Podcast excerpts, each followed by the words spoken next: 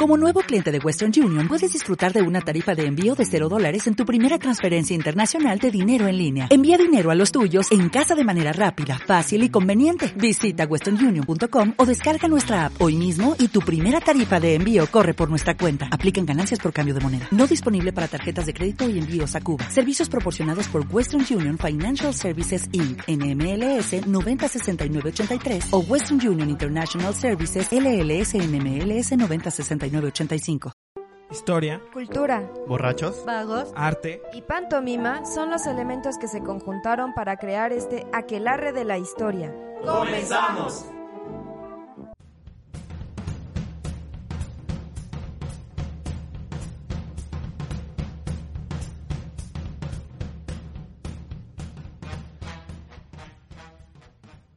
Hola, bienvenidos a la que la red de la historia. Este es el número 145 y estamos en cabina con el señor Julio. Hola.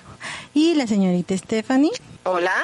Eh, la señorita Stephanie desde su casa porque somos muy decentes y estamos este cada quien en nuestra casa para evitar aglomeraciones ya que pues tenemos miedo que aquí en la Ciudad de México volvamos al semáforo rojo y no nos dejen salir. No, pero ya dijeron, ¿no? Ya salió la nota que todo es culpa de Gatel porque él está conspirando internacionalmente para que no se haga la vacuna. ¡Ay, güey! ¿Todo ese poder tiene Gatel? Imagínate. Hombre. Bueno, este también está muy feliz este nuestro compañero Julio que porque por fin los de Frena se salieron del Zócalo. Pues sí, Marcela ya va a llegar a su casa. Le he dicho, no te quedes a dormir ahí. Pero precisamente hablando de, estas polarizaciones, este, y bueno, sacan algunas veces argumentos como de que son comunistas y socialistas, nada más como forma de insulto, pero sin argumentar más, pues hoy vamos a hablar sobre la Liga de Escritores y Artistas Revolucionarios, que precisamente allá por los 30, eh, pues enarbolaban esta ideología, ¿no? Lo que ellos intentaban hacer, pues es este, pues era una forma, ellos pensaban del socialismo una forma de, pues de que el país progresara. Pero, ¿qué estaba pasando en, en esos años, en los, en los 20, no? Bueno, a finales de los 20. O sea, México ya venía de una revolución que se había alargado hasta los 20 con este, con el maximato ya este, se supone que se empieza a institucionalizar, ¿no? Habría como que pensar qué tan revolucionario era, ¿no? Bueno, se estaba como estableciendo de forma institucional ese discurso aquí en México de que pues se había logrado la revolución, pero pues sabemos que es una matadera de líder tras líder tras líder eh, y como que bueno, al paso del tiempo y precisamente con episodios como el que mencionas del Maximato hay eh, bastantes cuestiones ahí que eh, vuelven cuestionable lo que estaba pasando. Pero bueno, lo cierto es que está un momento de muchísimas tensiones, no nada más nacionales, sino también internacionales.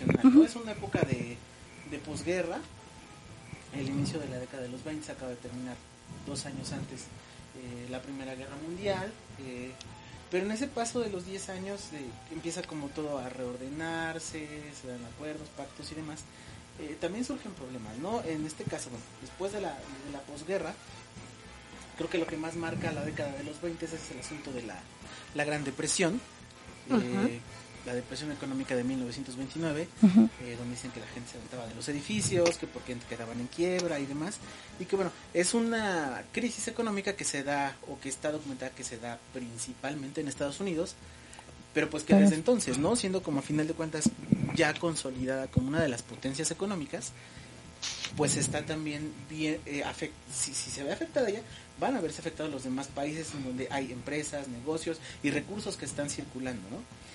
Claro, y creo que este también alrededor de, este ambiente de crisis económica y como un tanto parecido a lo que estamos viendo ahora, este, surgen eh, gobiernos de extrema derecha que se apoyan en, eh, en el descontento popular y vemos la ascensión de gobiernos fascistas en Europa y también el surgimiento del nazismo precisamente en Alemania. Que muchos de los discursos de esos gobiernos eh, se posicionaban como eh, interesados en las demandas de, de la población.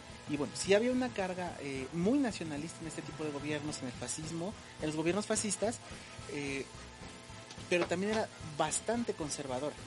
Y por lo menos eh, para los, primer, los primeros 20 años de la década de, de, 1900, hay muchísimas transformaciones culturales y demás, que obviamente ya están chocando ¿no? con esta idea de ser tan conservadores, tan religiosos, no que toda la gente cambie, pero tampoco eh, hay, como posiciones tan extremas en todos lados.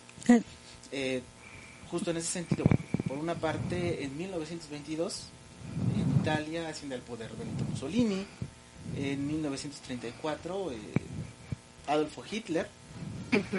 Se convierte en el, en el Führer de Alemania, y en 1900, que fue 39, inicia después de la, de la Guerra Civil Española, Francisco el gobierno de Francisco Franco, que justamente también se terminó posicionando como una dictadura hasta 1975, que bueno, de la que por cierto ya tenemos un programa, tanto del gobierno de Franco como de la Guerra Civil Española, pues si quieren escucharlo, está ahí disponible en los, archivos del Spotify. Y en contraparte, pues está también la Revolución Rusa, ¿no? También hay una serie de, de, ¿cómo se llama?, de sucesos en Rusia que la convierten en lo que es la URSS. Pues precisamente es como un ejercicio ahí de, no de competencia, ¿no? Pero sí son dos antagonistas. Eh, precisamente los, eh, los, los gobiernos fascistas con este carácter totalitario, autoritario, ultraderecha, nacionalista, muy conservador, eh, que quiere como mantener eh, cierto orden social eh, tradicional, ¿no? A partir de las jerarquías, el, predominio de ciertas clases sociales sobre otras, la predominancia de cultos religiosos, principios morales y demás. Y por otro lado, en el caso, por ejemplo, de pones el, ejemplo de la, Unión Soviética, se está orientando eh, esta cuestión como pensarlo hacia un gobierno de izquierda, un gobierno más progresista, que obviamente está eh, orientado al desarrollo de la sociedad, a que precisamente eh, tengan mejores condiciones de vida, mejores condiciones de trabajo y demás, y que obviamente es un conjunto de intereses muy diferentes, por ejemplo, con estos gobiernos conservadores que apuntaban más muchas veces hacia un capitalismo creciente, creciente, creciente, eh, mientras que en, la Unión Soviética se apuntaba como a que todos, eh, si no totalmente igual, pero hubiera un, margen más parejo ¿no? de, oportunidades. Y precisamente digo, en ese eh, ir y venir, o en esas confrontaciones de posicionamientos políticos, pues siempre los que salen ahí eh, manifestándose eh, de una forma u otra son los artistas y los intelectuales. Eh, en este caso los, los artistas intelectuales de izquierda trataban de asumir un compromiso con la sociedad, posicionarse en contra del capitalismo, en contra del fascismo, en contra del capitalismo precisamente porque era lo que representaba la explotación de los trabajadores, de los obreros y obviamente el enriquecimiento de unas cuantas unos cuantos, cuantos grupos políticos eh, o de empresarios, mientras que los trabajadores, pues sabemos que es una época en la que hay muchísima eh, represión de huelgas, asesinatos de trabajadores y demás, y era un poco en contra de lo, de lo que estaban. Entonces era como un, pensamiento orientado ¿no? hacia el bien común de la, de la población. Sí, y a los derechos, ¿no? Los que se empiezan a meter o empiezan a hacerse presentes en, este proceso son los, los intelectuales, los artistas, y aquellos que van tomando como este posicionamiento político de decir, bueno, vamos a hacer eh, cierto arte, ciertas expresiones eh, en favor del pueblo, en favor de la revolución, y vamos a posicionarnos en contra del gobierno de, Mussolini, del gobierno de Hitler, crean los, los frentes antifascistas. este, Francia, en España, en la Unión Soviética, aquí en América Latina también eh, surgieron en Estados Unidos, bueno, en Estados Unidos, en América Latina, en Argentina, en Chile, en México, muchos de ellos influenciados precisamente eh, por los principios ¿no? Eh, que, se, que se fueron resaltando a partir de la Revolución Rusa. y muchas de, estas, de estos frentes, por supuesto, unidos o bastante cercanos a los partidos comunistas de sus respectivos países. Exacto.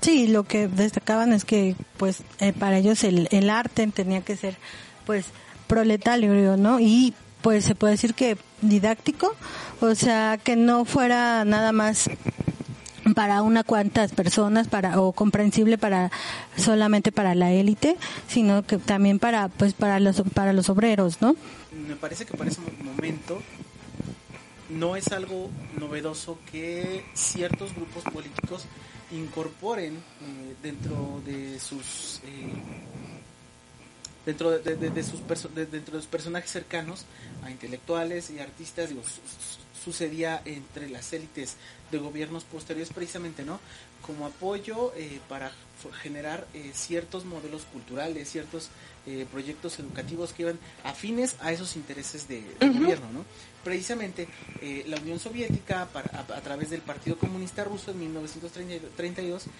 empieza a, incorporar artistas e intelectuales a partir de esto que mencionas, ¿no? De la Unión de Escritores Soviéticos, eh, que obviamente ya están planteando, más allá de la cuestión de la idea de la revolución, eh, cómo, incorporarlo en el plano eh, social, que la gente lo pueda percibir, que la gente lo entienda y se empieza precisamente a hablar de eh, el modelo del socialismo realista. Realismo soviético, ajá. Que obviamente hay muchas, eh, entre muchos de los grupos intelectuales y de izquierda, muchos de ellos adoptaron este posicionamiento del socialismo realista, excepto Estados Unidos, pero muchos lo incorporaron, ¿no? Eh, porque, porque lo querían como la alternativa para poder generar a partir de la revolución cambios en beneficio social y no nada más en eh, pues en beneficio de una esfera o un grupo en el poder. Exacto. Pues eh, con todo y eso, este, la organización dada en Estados Unidos es una de las más importantes en en, América y que sirvió como influencia para la, liga que se crearía posteriormente en México, ¿no? Y es el John Reed Club, que se crea en 1929, precisamente el año de la, de la depresión, y que justo también pretende este, hacer difusión de las ideas eh, del, del comunismo y agrupar a todos los trabajadores, pero como bien mencionas, ¿no? Eh, tiene sus, sus matices. No, no, no pretende eh, que, vaya, no se acaban de asociar del todo con todo, con los trabajadores, ¿no? Solo quieren eh, jalarlos, pero falta que haya interés de, de estos intelectuales, de estos artistas, hacia las necesidades reales de los trabajadores estadounidenses, de los proletarios, proletariados estadounidenses. Pero de todos modos, con todo y eso, es una de las más eh, importantes de América y una gran influencia para lo que sería después en México. Sí, eh, sobre, todo creo que es importante eso que mencionas. Eh, creo que en el caso, por ejemplo, de, de, los grupos que se formaron en Estados Unidos, en, el, John Reed Club y otros que se abrieron posteriormente, eh, había como una eh, conciencia muy clara eh, de que el, el, modelo político del socialismo no era del todo viable. ¿Por qué? Porque estaba económicamente el país funcionando a partir de las industrias privadas y demás, entonces implicaba todo un proceso de eh, modificaciones en el funcionamiento de la economía, de la generación de recursos, obviamente, eh, como se podría decir eh, en un término muy común, la, llevar a cabo una toma de los medios de producción para transferirlos precisamente a la población y que sea quienes los administren y demás. Y obviamente eh, era algo que no era plausible en ese momento. Estados Unidos estaba quizá como el país con el mayor desarrollo industrial eh, de inicios del siglo XX. Entonces, un cambio así no, no era tan sencillo y yo creo que había de algún modo ese posicionamiento crítico de decir, no podemos aceptar esto porque no es un modelo que coincida con eh, lo que está sucediendo en, en este caso. Y bueno, en México eh, después de, la, de, la, de, la, Revolución Mexicana o en los últimos años de la Revolución Mexicana, empieza a darse también este proceso de reapertura a la, a la creación artística. Vamos a traer artistas para que eh, plasmen a través de diferentes obras este discurso político, este modelo que nosotros queremos eh, demostrar al pueblo como que nosotros somos los que logramos la revolución y que ellos lo plasmen, ¿no? Y con sus tintes bastante nacionalistas, por cierto. Sí, exacto. Para crear eh, esta figura de, nación. Entonces, bueno, creo que este momento de, de, hablar de una apertura, eh, de, una vinculación primero con los artes y de una apertura a la creación artística, eh, habla de nuevos modelos culturales y educativos que obviamente en este momento estaban considerando tanto a las élites como al pueblo, ¿no? Meterlos como, si, no dentro de una bolsa, pero sí eh, tenerlos como eh, sectores que son partícipes de este, de este proceso eh, de formación o, de, sí, de renovación de la nación a partir de lo que fue la, la Revolución Mexicana, ¿no? se planteó incluso desde años previos con la Universidad Popular Mexicana, eh, con, eh, que apuntaba hacia proyectos como educar, alfabetizar eh, y sobre todo incentivar a la, a la población a que participara en los procesos democráticos, ¿no? Para que los gobiernos fueran más legítimos, más representativos y se pudiera hablar, pues, precisamente, ¿no? De, más legitimidad. En este, en, este mismo proceso, ya en la década de los 20, el gobierno dice, a ver, necesito artistas que me metan a que, que, me armen algo, que yo pueda poner aquí eh, en estos muros, en este lugar, aquí. Y surge un, un, movimiento como fue el, de, el del muralismo, ¿no? Influenciado por Enrique Sureña, por Carlos Pellicer, Jaime Torres Bodet y con pintores como el Doctor Atl, Diego Rivera, Dalpira Faro Siqueiros. Ajá, sí, sí. no, es que como comentas, eh, venimos de una revolución armada con varias facciones en, en guerra, en disputas y una vez ya entrado en poder, pues el maximato lo que dicen es hay que crear una idea de nación, ¿no? Y cómo la vamos a crear, pues este a través de de, los murales y bueno, lo que mucho de, de, este discurso, pues era de, para empezar, una, un origen en común, ¿no? O sea, acordémonos y de vanagloriar a, a las, ¿cómo se llama? a las culturas prehispánicas, ¿no? Y se empieza esto a conmemorar, pues, que al, guerrero águila, a, la piel de bronce, ¿no? Eh, esta idea de que venimos de, de, grandes indígenas, de una cultura, este, prehispánica, este, que es pues adelantada para su época y que eh, de una forma pues teleológica hemos llegado a, lo actual y que hay que seguir este eh, van a, eh, ¿cómo se llama? en el sentido del progresando no se, alienta la participación de los artistas de los intelectuales en el proyecto cultural que está formando el gobierno a la vez que también los mismos artistas tratan como de eh, ir difundiendo entre ellos sus ideas, sus proyectos y demás, y van creando también entre ellos eh, diferentes organizaciones. ¿no? Está esta apertura del gobierno, pero tampoco está una total incorporación de ellos a pues a lo que dicte eh, el Estado. Entonces, surgen otras organizaciones, ¿no? Por ejemplo, Vicente Lombardo Toledano en 1922 crea el Grupo Solidario del Movimiento Obrero, posteriormente se forma el Sindicato de Trabajadores Técnicos, Pintores y Escultores, del que deriva años después el periódico El Machete, conocido por muchos de ustedes, y de ahí también empiezan a derivar eh, nuevas propuestas artísticas para tratar de, orientar el sentido de la revolución. En este caso quizá el referente más, eh, bueno, que yo considero como el, o del que tengo más eh, nota es el estridentismo, que justo también es como por 1921, 1922, eh, formado por Manuel Maples Arce, donde apuntaba precisamente a pinturas, murales, esculturas eh, que tomaban eh, ideas del vanguardismo, del futurismo, eh, y que se, se posicionaban en contra de un tradicionalismo muy conservador. En este mismo estudiantismo participaron Diego Rivera, Charlotte, Ramón Alba de la Canal, y a la, par, junto con, el asunto del muralismo, eh, fue avanzando en la década de los 20 como parte de este eh, proyecto cultural de quererse acercar a la población a partir quizá el caso más conocido pues desde la pintura, ¿no? Así como vemos las pinturas de los murales de San Ildefonso, estaban las pinturas que se hacían en las pulquerías y demás, eh, precisamente, ¿no? Para tener presencia en los lugares en los que concurría la, población.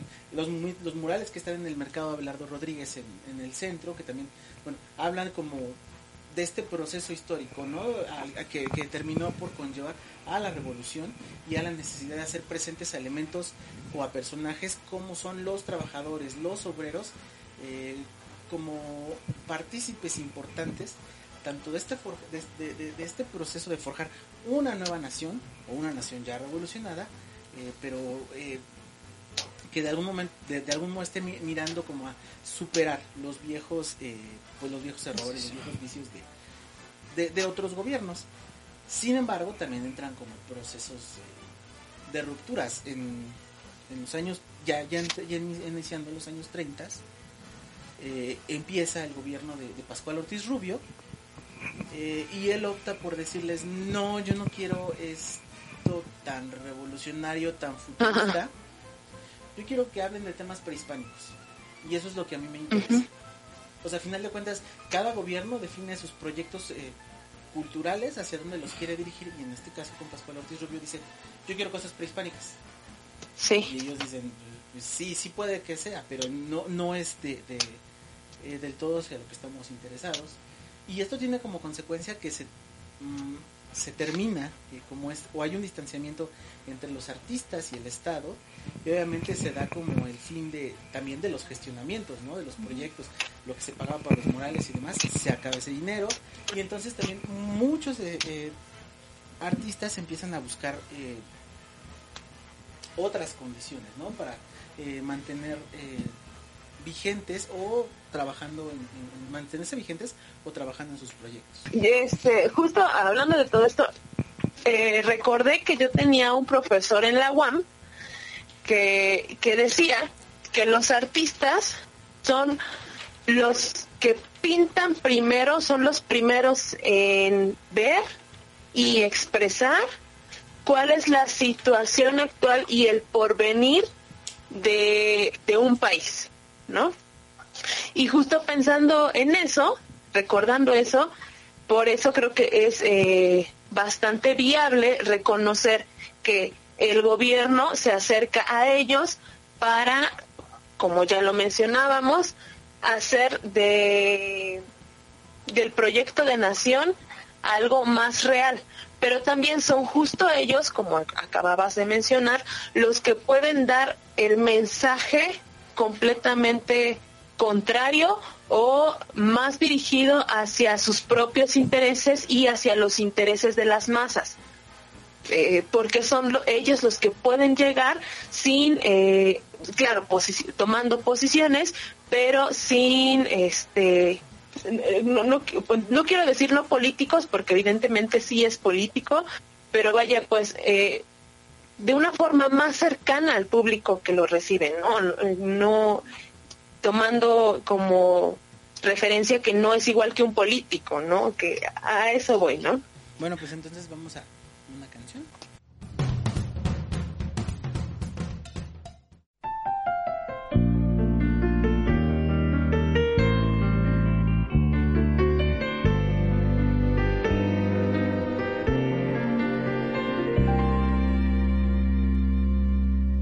Recuperar de nuevo los nombres de las cosas, llamarle pan al pan, vino llamarle al vino, al sobaco sobaco, miserable al destino, y al que mata llamarle de una vez asesino. Nos lo robaron todo, las palabras, el sexo los nombres entrañables del amor y los cuerpos, la gloria de estar vivos, la crítica, la historia, pero no consiguieron robarnos la memoria. Ellos tienen también cuerpo bajo la ropa, piernas, uñas, sudor, vientre, mocos, colmillos, manos que no acarician, dedos que no se tocan, solo saben firmar y apretar el gatillo. Nosotros que queríamos vivir sencillamente, hermanos de la lluvia, del mar, de los amigos, pronunciar las palabras que vencen a la muerte, buscar bajo tu falda alimento y abrigo. Nosotros que queríamos nombrar las amapolas, decir viento amanece, rabia fuego, decir que si tu piel es costa, mi lengua es una ola. Nosotros que queríamos simplemente vivir,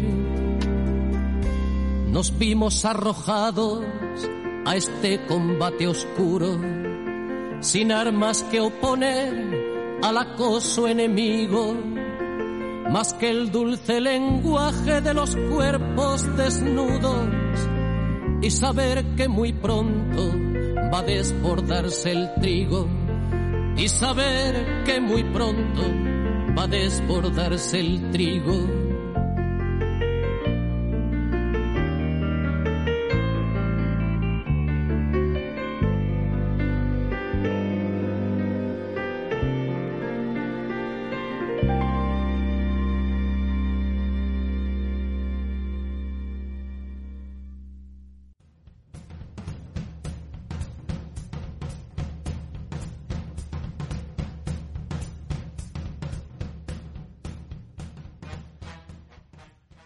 Bueno, regresamos y esa canción, ¿cuál fue, Fanny?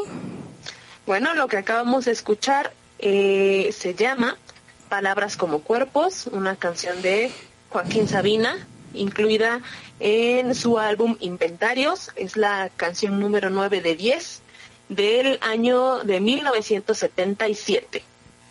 Bueno, y, y este, ¿cómo te habías quedado, no? De que el gobierno eh, empieza a tener otros intereses eh, de cómo quiere expresar, quiere, quiere que los artistas expresen parte de su ideología y entonces pues estos rompen con el gobierno y bueno, ah, también pues empieza a haber una pues sí, una persecución, ¿no? Con los con los con Putin, con los miembros, algunos miembros del Partido Comunista, ¿no? Va, algunos, hay algunos presos políticos como Álvaro Siqueiros, ¿no?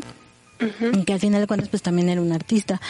Y bueno, para ese entonces pues ya se crea primero que nada una liga de intelectuales este proletarios, que es como un antecedente de la LEAR, ¿no?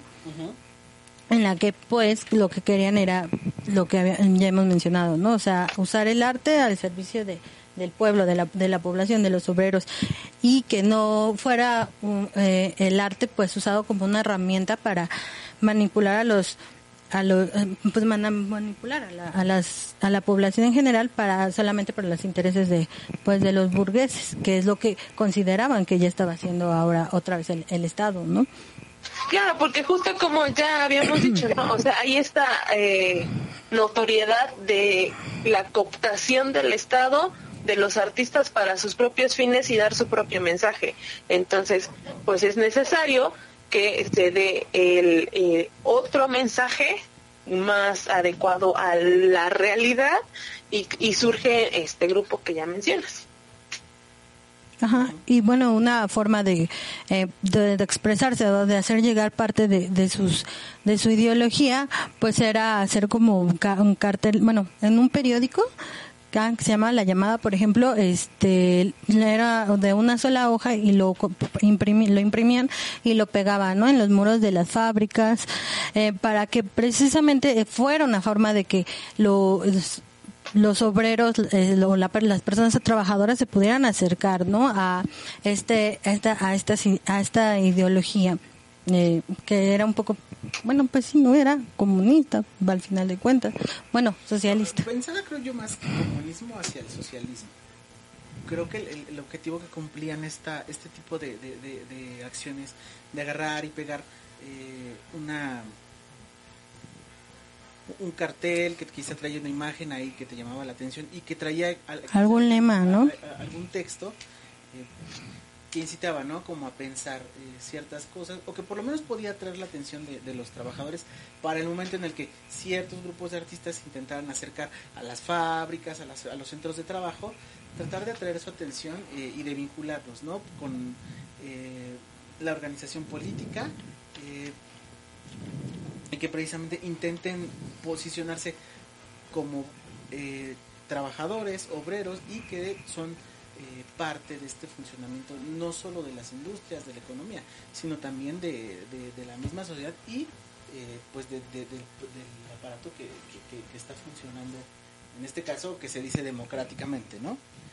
Y también pensar que esta forma de comunicación, de, de comunicación de las ideas, no solo tiene que ver con el público al que va dirigido, que es el, lo principal, sino también con que en, en este periodo toda ya era este eh, ilegal cualquier asociación que se llamara comunista, socialista, había una persecución de parte del gobierno. Entonces, hacer esto también eh, era como un tanto eh, anónimo, daba un poco de anonimato, este, para evitar justo estos riesgos, ¿no? Y bueno, precisamente como en, medio de esta persecución, la, la formación de, de, la Liga de Escritores eh, y Artistas Revolucionarios se da como un momento de, coyuntura, ¿no? Porque empieza el gobierno de Lázaro Cárdenas en 1934, que eh, traía ahí desde la campaña y también en su gobierno, eh, desarrolló como... entre la gente desarrolló, la, gente formó una perspectiva de que era alguien que se preocupaba eh, por la población. ¿Por qué? Porque eh, apoyó movimientos de obreros, apoyó huelgas, y que incluso eso ese tipo de cosas le valió que fuera y que incluso al día de hoy lo, le siguen diciendo que fue un gobernante eh, con orientación socialista. Y en ese sentido, eh, hay investigaciones que apuntan a que precisamente no es un discurso eh, que nada más sea de, Lázaro Cárdenas, que si se piensa como de, tinte socialista, no es nada más de Lázaro Cárdenas, sino que antecede, ¿no? Que ya eh, en Obregón, Calles, Abelardo Rodríguez, ya empezaban a marcar ciertos de, discursos donde, donde mencionaban la existencia del socialismo como una alternativa para generar políticas en beneficio del pueblo. ¿no? En ese caso, Lázaro Cárdenas eh, replica parte de, ese discurso y logra llegar a la presidencia. La diferencia que, que, se marca con él es que, bueno, en gobiernos previos está esta cuestión del maximato y, y justamente, ¿no? Cuando entra Lázaro Cárdenas, Plutarco Elías Calles eh, pretende todavía tener poder sobre él, eh, pero viene un plan de gobierno muy diferente, ¿no? Eh, desde de entrada, desde que es el, primer plan sexenal, los gobiernos anteriores eran de cuatro años, este empieza el primero de, de seis, y Lázaro Cárdenas mm, no se apega, ¿no? A, a, la línea política que estaba llevando Plutarco Elías Calles, que era como un poco más más extrema, más radical en, algunos aspectos. Está, por ejemplo, el asunto del conflicto con, con los cristeros y demás. Mientras que Lázaro Cárdenas eh, toma otro posicionamiento que sí es nacionalista, pero apunta más a un gobierno laico, a un gobierno que sea moderno, eh, sí con orientaciones hacia el socialismo, pensado en el crecimiento del país, eh, pero que de algún modo está también consciente, ¿no?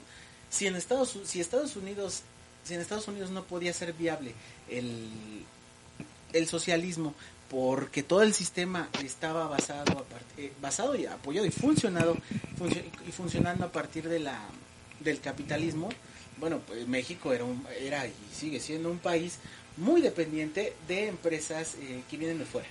Entonces no podía sí sí era todavía mucho más difícil pensar en implantar un, gobierno socialista, sino que únicamente se tenían ciertas ideas o se mencionaban en los discursos ciertas ideas para incorporarlas a los a los a los discursos y a los proyectos de, gobierno.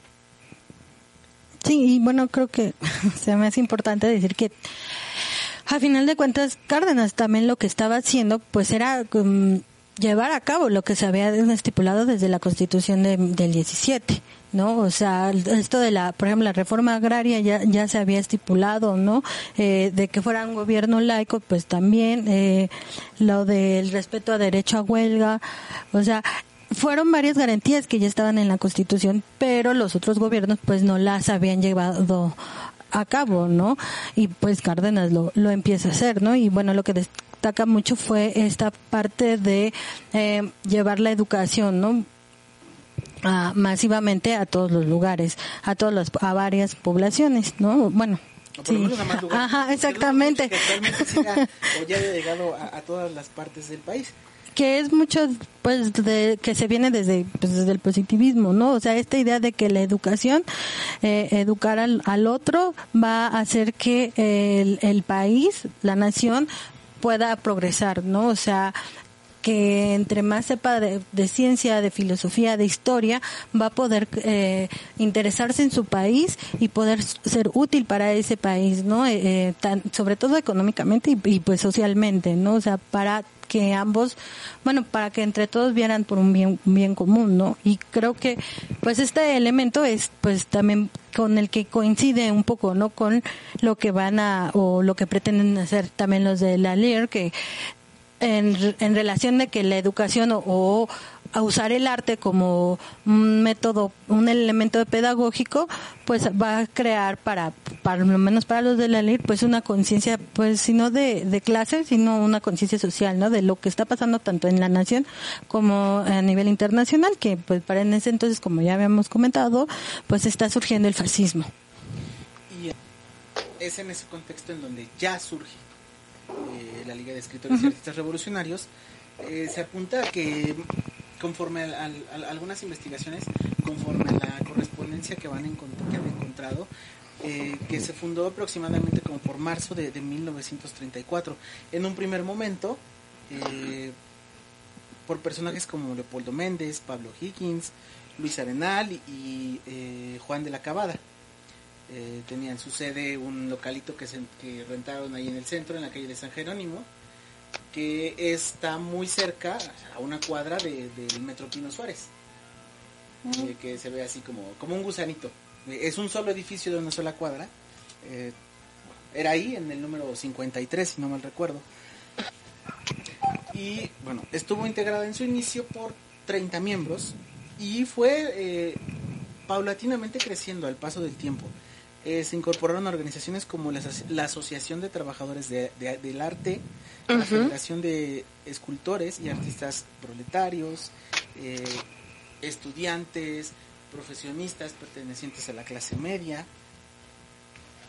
Y de lo que cabe, yo creo que cabe mencionar también que, aunque eh, en su nombre especifica escritores y artistas revolucionarios, particularmente quiero imaginar que particularmente en el caso de México no se limita solamente a los intelectuales del área de las artes y la escritura, ¿no? sino que abre un poquito más el panorama, incluye también algunos científicos, matemáticos, porque eh, se pensaba, se, se decía que este que esta área artística en México era un poco limitada, ¿no? Entonces era necesario abrir el, panorama hacia otras eh, ramas para poder hacer una organización más fuerte.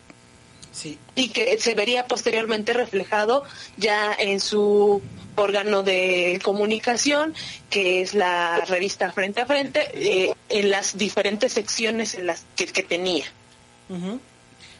antes creo también hay que, mencionar, bueno, no hay propiamente como una declaración de, principios de, la LEAR, pero sí, se, hay eh, ciertos elementos muy concretos que se ven en sus publicaciones, en los eh, diferentes documentos que de sus eh, congresos y demás, en su correspondencia, de que están identificados como un grupo con tintes progresistas de izquierda, como decíamos hace un rato con los frentes antifascistas, en Europa, ellos también están en contra del fascismo y del imperialismo, eh, que buscan incorporar, eh, incorporar e, y unir a los artistas, a los intelectuales, con la clase trabajadora, para que puedan de algún modo como llevar a cabo este ejercicio de vinculación eh, y de que sean como parte de este proceso de formación de, cambios en beneficio social. Pero también, como dices, ¿no? O sea, también estaba eh, presente el asunto de que necesitaban eh, pues recursos, ¿no? Para todo lo que querían hacer. Buscaban eh, cómo podían generar apoyo y financiamiento a sus proyectos, cómo podían entrar quizá al gobierno, que esto es como a la vez un poco ambiguo, ¿no? Porque alguna una de las cosas que se planteaba en la LEAR es que no se afiliaba propiamente con, con el gobierno, ¿no? En este caso con el gobierno de, de, Lázaro Cárdenas. Pero sí eh, buscaban o tenían como uno de sus objetivos principales posicionarse como un núcleo orientador de la intelectualidad y de la cultura revolucionaria, ¿no?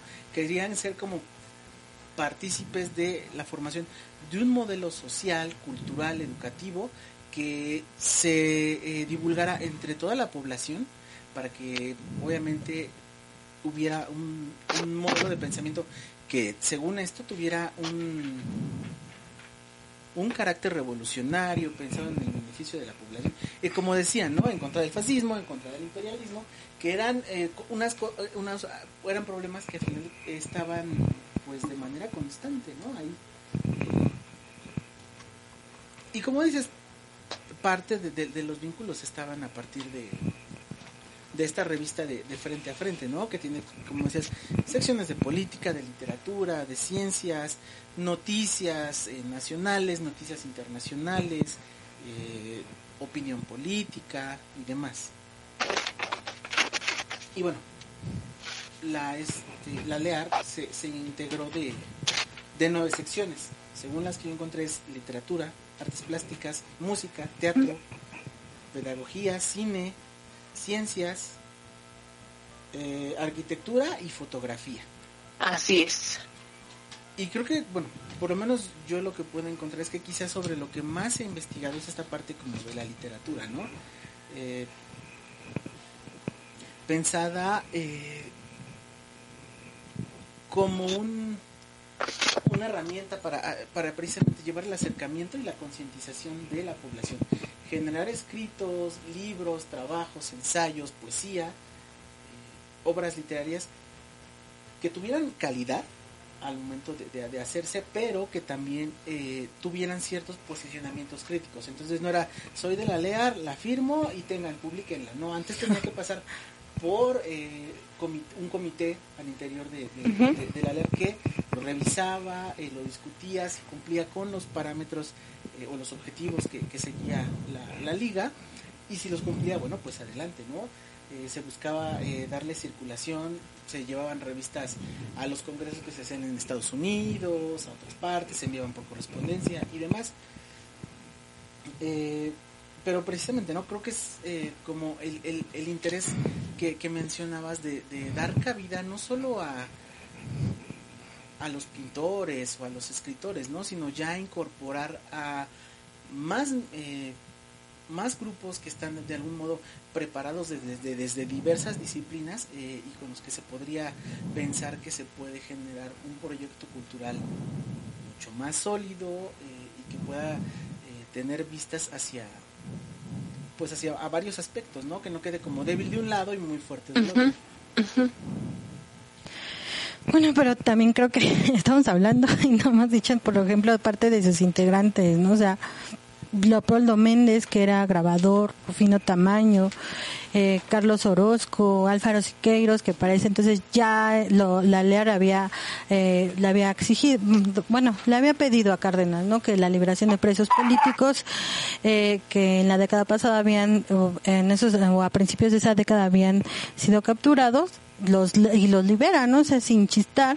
está también Carlos Orozco, que era pintor y muralista, y pues este eh, Pablo Higgins, que también era muralista, ¿no? Y como dicen, ¿no? También se, expresan con esta de frente a frente y también pues a través de varios libros, de carteles, de volantes, ¿no? Y de grabados que pues también no eran como de los mejores materiales, pero precisamente era una eran como de hacer lo de forma eh, económica para poder transmitir las ideas de forma también pues rápida no y este y acceso pues a, a, la, a toda la población no bueno decimos a toda la población pero pues en sí sería nada más a la de la ciudad pues ¿no? bueno, que llegaron a tener como eh,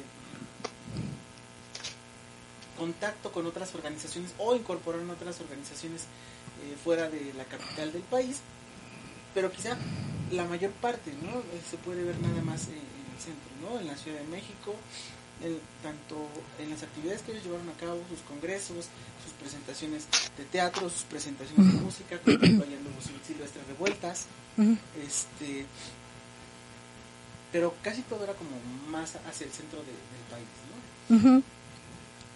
Y bueno, eh, con eso terminamos para hablar sobre su decadencia. Ahorita regresamos, vamos a una canción. Vamos a una canción.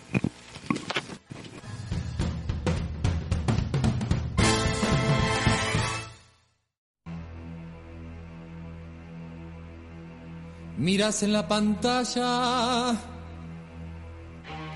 y estás confundido.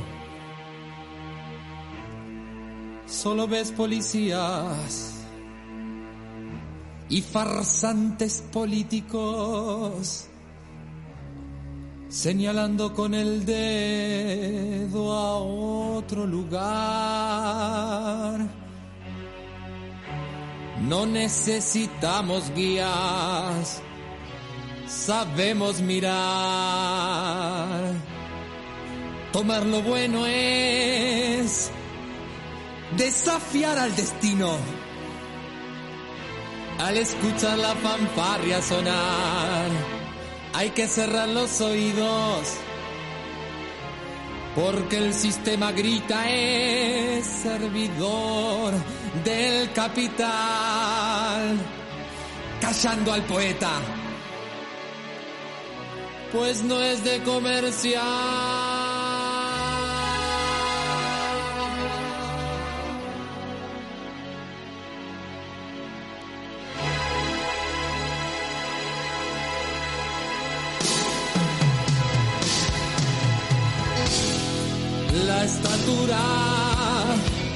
De mi optimismo. No tiene hospedaje en un asilo. Mientras haya un niño que se quiera formar en la profesión del alma que soñar.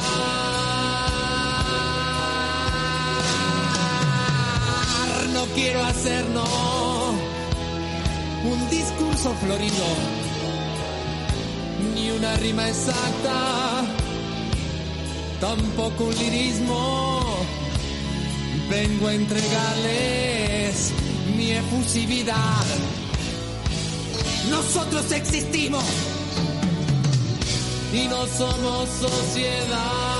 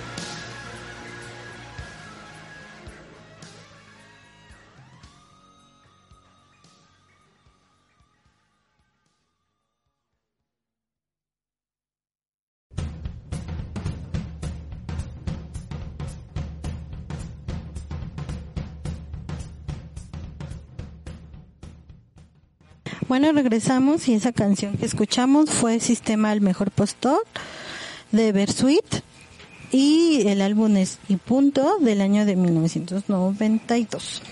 Y bueno, como toda... Dice que todo tiene su final. Todo tiene su final. Nada dura para siempre. Pues es que, bueno, entiendo que eh, estas temáticas, ¿no? Que, precisamente estamos siendo repetitivos, eh, antiimperialista, antifascista, ¿no? Eran, eh, hubo un momento en que, y aparte que era siempre una, la misma línea, ¿no? De, de capacitar al obrero, de que el obrero eh, tomara conciencia y siempre eh, como las mismas figuras, este, entonces hay un momento en el que eh, ya los mismos este, integrantes de la LEAR eh, forma crítica diciendo, bueno, ¿qué estamos haciendo? O sea, en verdad no estamos haciendo algo nuevo, estamos repitiéndonos, ¿no? Ah, de hecho, hay algún un testimonio, ¿no? Que están en una exposición y dice, estoy viendo, o sea, copias de la obra de la obra. Digo, más bien copia, copia, copia de la misma obra, ¿no? las mismas posiciones, las mismas composiciones, ¿no? O sea, no estamos creando algo más. ¿No? Y bueno, al final del al final de cuentas el arte no debería de ser algo estático, ¿no? Debería de de, de renovarse. Sí. ¿no? Y esta es una de las cosas que, que hacen que, que empiecen a cuestionarse si debería o no de seguir la liga, ¿no? O sea, Además de los conflictos internos, ¿no? Que, ah, sí. que yo llevo más tiempo, que yo he hecho más cosas. Exactamente. y que también estaban, ¿no? Como nunca falta eh, el que los que querían usar la liga como una plataforma para encontrar eh, algún cargo eh, dentro del gobierno, incorporarse a ciertas esferas. y a final de cuentas, como se, estaba cayendo en constantes repeticiones que a final de cuentas no estaban teniendo la proyección que, que ellos buscaban y pues dicen qué onda, ¿no? muy claro, ¿no? Y al final de cuentas también siempre eh, decían que se contactaban con los líderes, ¿no? El objetivo que queremos que sea toda la, por ejemplo, toda la clase trabajadora, no es cierto, no lo estamos logrando, o sea, solamente estamos hablando con los dirigentes, con los líderes políticos, eh, obreros, pero con los, este, ¿cómo se llama? Con la, con los demás bases, no, no, o sea, ni siquiera van a nuestras exposiciones, todos. Entonces, pues, y creo que también, y algo súper importante como siempre, pues es el dinero, ¿no? La cuestión del dinero. Eh, hay un momento en que, bueno, no nada más este de, vender tus pinturitas, bueno, más bien, ellos se dan cuenta que pues de dónde van a sacar dinero si también el, o sea, el, Estado no está como, no les está financiando y pues varios empiezan a, a vender su, su obra, ¿no? Y ahí es en donde también caen en una contradicción, a ver, ¿cómo vendes tu obra si se supone que es para el pueblo? ¿No? Y es otra de las formas en las que... El hambre es canija, mano. Caemos en, contradicciones y en este internas, ¿no? Del mismo proyecto. Y creo yo que otro punto también es como el que ya habíamos mencionado, justo como a, eh, varias de sus ideas o incluso sus integrantes este convergen, pertenecen al Partido Comunista y ese también empieza a tener sus propios dilemas, vaya, se ven arrastrados también a la liga, hay unos que, que se quedan eh, eh, más como eh, en medio, hay otros que se vuelven más extremistas como Siqueiros, entonces creo que también esas diferencias van marcando los, apuntan hacia un quiebre, ¿no? Y al final, bueno, termina siendo relativamente corta la, la, existencia de la liga, ¿no? de 1934 a, bueno, empiezan, dicen que se empieza a disolver a partir de 1937, ¿no? Se empiezan a, separarse personajes de la, de la organización, eh, ya no asisten a las asambleas, ya no participan y pues se va perdiendo ese interés, ¿no? Hasta que termina pues definitivamente considerándose como como. Sí, ¿no? Y bueno, pues ya después este Leopoldo Méndez y Pablo Higgins ya fundan lo que es el taller de la de gráfica popular que em, más o menos tienen las mismas bases obviamente la ahí sí empiezan a ver eh, pues talleres escuelas y será tema de otro que hablar yo pienso por ejemplo actualmente eh, con todo lo que ha sucedido en los últimos meses en la Ciudad de México, que por ejemplo ahora ya a la, menor eh, provocación se dice que estamos en un gobierno comunista, socialista, eh, y bueno, no sé de pronto cómo, cómo se argumentan estas, estas ideas, ¿no? Pienso en, lo que pasó hace unos días de que... ¿Qué es la, el, Consejo Coordinador Empresarial? Con esto de la... Al final de cuentas, a mí me hace mucho ruido esto de regular el outsourcing. Este, que dicen, ay, no se vale, no nos preguntaron se pone en riesgo los empleos porque nadie nos preguntó a nosotros. Pero pues quién le preguntó a los trabajadores, ¿no? Y bueno, a final de cuentas, como no se sigue, hay un interés eh, de, un, de, un sector, pues muchas veces son los, los argumentos, ¿no? Que se utilizan para decir, ¿ves como si es socialista? ¿Ves como si es comunista? O esto, o, o, o tonterías, ¿no? Como las que Sí, eh, estuvieron circulando en Twitter hace unos días de, del este billete de... Ah, sí. ¿De qué era? ¿100 pesos? Sí, que lo ponen de forma vertical ahora la imagen. Ay, así son en, Venezuela. En Venezuela, gracias. Ven como sí, ya vamos para allá y... Habría que, pensar, ¿no? En estos tiempos, cómo se argumenta eh, socialmente este posicionamiento o esta interpretación, ¿no? A ver las cosas de o cómo se entienden las cosas a, partir de, qué elementos, ¿no? Bueno, es que la molestia hacia el socialismo desde, o sea, desde, desde siempre, ¿no? O sea, en los 30 era, ah, pues son, son los, son los ateos, ¿no? Y llegas a México que es profundamente católico y bueno, cualquier persona que no comulgara con eso, pues ya, era comunista y bueno, hasta hubo un enfrentamiento, ¿no? Este, entonces, pues, hay, em, pues es jugar con el miedo como irracional de la gente de que te quites lo, la, ¿cómo se llama? Tu, lo que te has ganado, ¿no?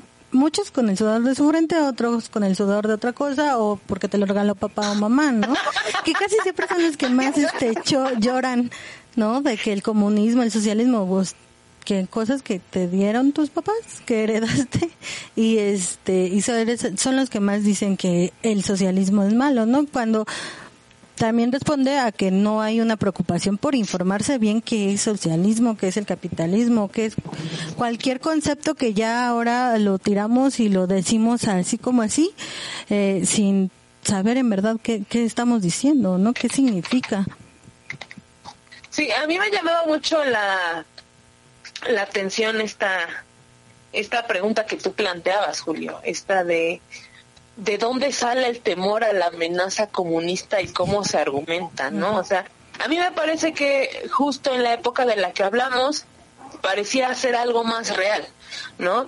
Y de acuerdo a lo que hemos estado hablando a lo largo del programa, más bien mm, parece que se podía podían adaptarse porque la, las ideas porque la situación en México lo permitía, ¿no? Lo permitía de cierto modo, no en su totalidad, porque hay que recordar que son ideas planteadas a partir de cierto contexto nacional, este, social, de un país determinado y que difícilmente se pueden adaptar a las situaciones particulares de los demás países, ¿no? Sobre todo estando en continentes tan tan tan alejados, tan diferentes como son Europa, Asia, América, ¿no? Entonces, en ese tiempo podría parecer un poco más, podría haber parecido un poco más real, pero lo cierto es que, pues, más bien fue conveniente, ¿no? Como que muy adaptable, ¿no? En ese momento. Sin embargo, no podemos tampoco acabar de decir que, que se que el gobierno de, de Cárdenas era socialista o que tenía tintes comunistas, por supuesto que no, ahora allá a, a la distancia podemos entender que era un gobierno este populista que se estaba, adaptando a las necesidades del país y, y, las ideas que internacionalmente estaban surgiendo, que favorecieron, sí, que no eran totalmente este que no eran ideales también, ¿no? Pero ahora, en, en la actualidad, me parece que está completamente fuera de, del cuadro, ¿no? O sea, de verdad no hay manera de pensar que, que, vaya, pues para mí no, no hay forma alguna en la que me pueda imaginar que el gobierno actual, el de Andrés Manuel o cualquiera de su gabinete, es cercano siquiera al socialismo o al comunismo, por supuesto que no, ¿no? Es más bien justo, como lo mencionaban, este arraigo y a, a, a la propiedad privada y, a, pues y, a, la poca eh, información, eh, eh, sí, vaya, la falta de, de, estudio de, de, los conceptos, de lo que en realidad implica, de lo que no solo, eh, vaya, de lo que socialmente todo eso implicaría, ¿no? Realmente estamos muy lejos y creo que México en realidad nunca ha estado, este, muy en sintonía con esas ideas en la realidad. Ay, mi corazón me acabas de romper. Pero no te puedes ir a vivir a Estados Unidos, Marcela. Ya ves que dicen que... Ah, exactamente, ¿no? exactamente. No, o sea, como eh, varios también articularon acá eso, ¿no? De, ay, es que allá yo Biden es socialista, o sea, nada más porque te dicen que respetes al otro, o sea, y que es algo muy básico, ¿no? O sea, respeta al otro, ¿no? O sea, que no te importa su orientación sexual o, o su clase, ¿no? Mientras trabaje, ¿no? Y supuestamente sea honrado, pero es como el meme, o sea, seas gay, seas lo que sea, te voy a seguir invadiendo, te voy a seguir saqueando, ¿no? Pues sí, exactamente. No te voy a criticar, pero lo voy a hacer. Eso, ¿no? Pues con esta reflexión nos vamos. Eh, ya saben, nos pueden escuchar en todas nuestras redes sociales de Miss Club, en Spotify, en iBox, en iTunes como la red de la historia, estamos en Facebook, tenemos un canal de YouTube que se llama la red de la historia, chequenlo, eh, y tenemos eh, Twitter, arroba bajo h y bueno ya saben alguna sugerencia de tema pues muy bien recibida en cualquiera de nuestras redes o en el correo a red de la historia arroba gmail.com bueno chicos nos vemos y espero que cuando los vea no estemos en semáforo rojo. Adiós. Chao. Adiós.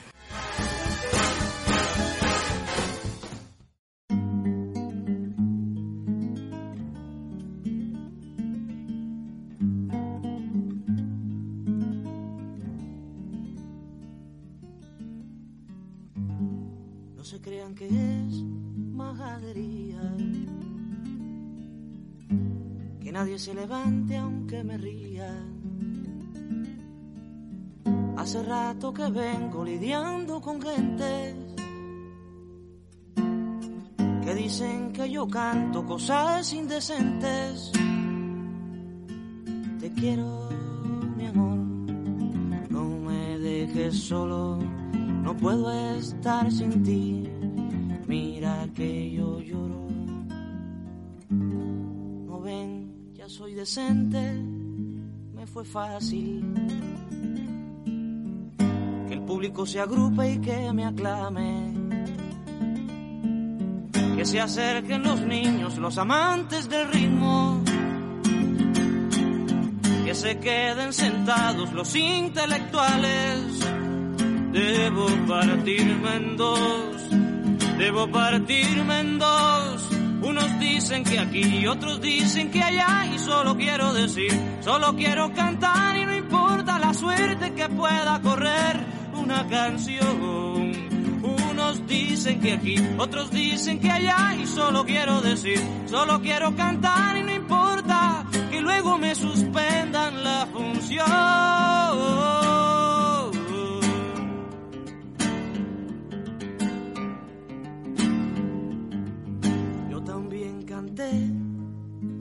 tonos menores. Yo también padecí de esos dolores. Yo también parecía cantar como un santo. Yo también repetí en millones de cantos. Te quiero, mi amor, no me dejes solo, no puedo estar sin ti. Mira que yo lloro. Pero me fui enredando en más asuntos. Y aparecieron cosas de este mundo. Fusil contra fusil, la canción de la trova y la era pariendo se puso de moda. Debo partirme en dos, debo partirme en dos. Unos dicen que aquí otros dicen que allá y solo quiero decir, solo quiero cantar y no importa la suerte que pueda correr una canción. Unos dicen que aquí, otros dicen que allá y solo quiero decir, solo quiero cantar y no importa que luego me suspendan la función.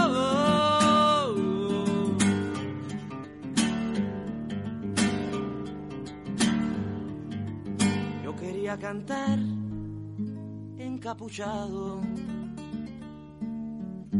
y después confundirme a vuestro lado. Aunque así no tuviera amigos y citas y algún que otro favor de una chica bonita. Pero te quiero, mi amor, no me dejes solo, no puedo estar sin ti. Mira que yo lloro. No voy a repetir ese estribillo. Algunos ojos miran con mal brillo y estoy temiendo ahora no ser interpretado. Casi siempre sucede que se piensa algo malo. Debo partirme en dos, debo partirme en dos. Unos dicen que aquí, otros dicen que allá y solo quiero decir, solo quiero cantar y no importa la suerte que pueda correr una canción unos dicen que aquí, otros dicen que allá y solo quiero decir, solo quiero cantar y no importa que luego me suspendan la función.